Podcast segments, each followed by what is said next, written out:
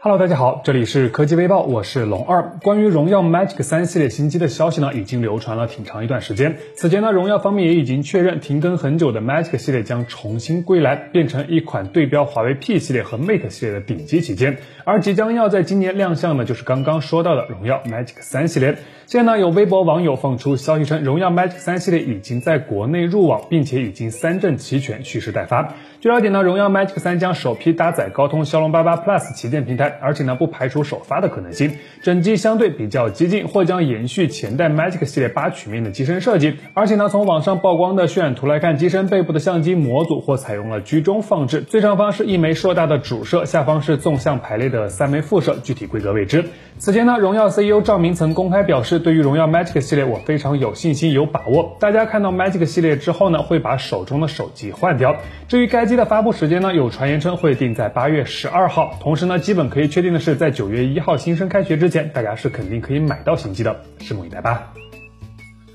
昨天，realme 方面已经官宣，全新真我 GT 大师系列将于七月二十一日正式发布。随后呢，代言人杨幂也晒出了一组新机的背部实拍图。现在呢，realme 方面也公布了该机的背部设计。当然了，这只是其中一款配色。详细来看呢，这款 realme 真我 GT 大师版机型整体灵感来源于我们常见的旅行箱，背部由灰色的素皮材质覆盖。而且呢，为了实现类似于旅行箱的纹理，realme 还用上了业界首款立体 3D 素皮工艺，实现了独特的凹凸有致的纹理效果。此外呢，值得关注的是，在背部右侧的上方，除了嵌入有 realme 的高亮金属 logo 外呢，同时还采用了雷雕工艺，印上了深泽直人大师的签名，辨识度非常高。至于手机的正面呢，其采用的是一块六点五英寸的双曲面左置单挖孔的 AMOLED 显示屏，支持屏幕指纹，同时还支持有最高一百二十赫兹的刷新率。配置方面呢，会搭载高通骁龙八七零移动平台，内置四千五百毫安时电池，标配六十五瓦的快速充电。整体从配置和设计上来说，表现还是非常不错的。而且呢，按照 realme 以往的定价策略，估计还是会相当刺激。还有不到一周的时间，期待一下。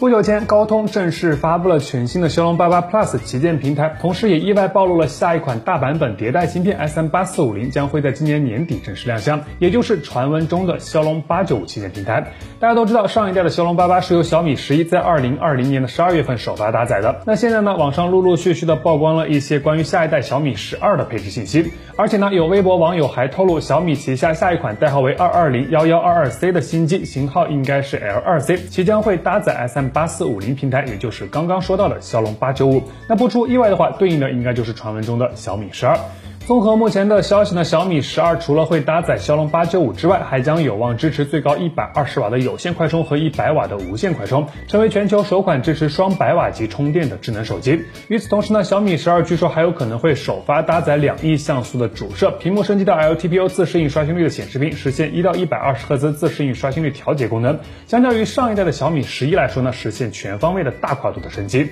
当然了，以上这些内容呢，基本都还是目前的爆料消息，具体情况如何，咱们还是坐等小米官方的内容吧。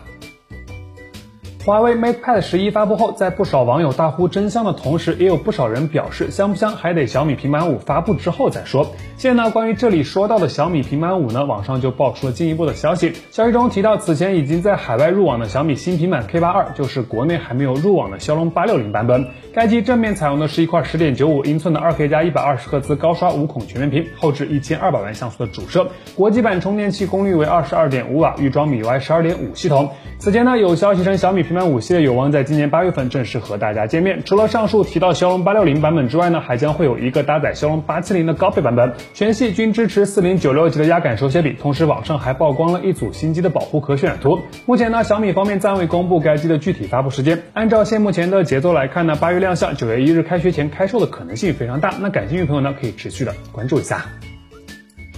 今天在谷歌安卓十二 beta 三的更新中呢，有网友发现了一些非常实用的新功能，这其中就包括目前在很多第三方 UI 上已经实现的长图截屏。据了解呢，在安卓十二 beta 三中，当用户对可滚动的内容进行截图时，界面上会显示一个截取更多的按钮，点击即可将截图范围扩展至全部内容，同时呢，还可调整裁剪范围。另外呢，在此次更新中，系统还提供了可通过前置摄像头判断用户的姿态，以确定是否要进行自动旋转的新技能。以前在打开自动旋转开关躺着玩手机的时候呢，总会遇到这种尴尬，未来有望通过原生安卓底层进行改善。不过值得一提的是，谷歌很多底层的更新其其实在国内多家厂商的定制 UI 中早就已经解决了。就像长截图，基本已经是国产手机的标配，所以这些除了是底层更新外呢，似乎对国内的用户产生不了多大的影响。大家简单了解一下。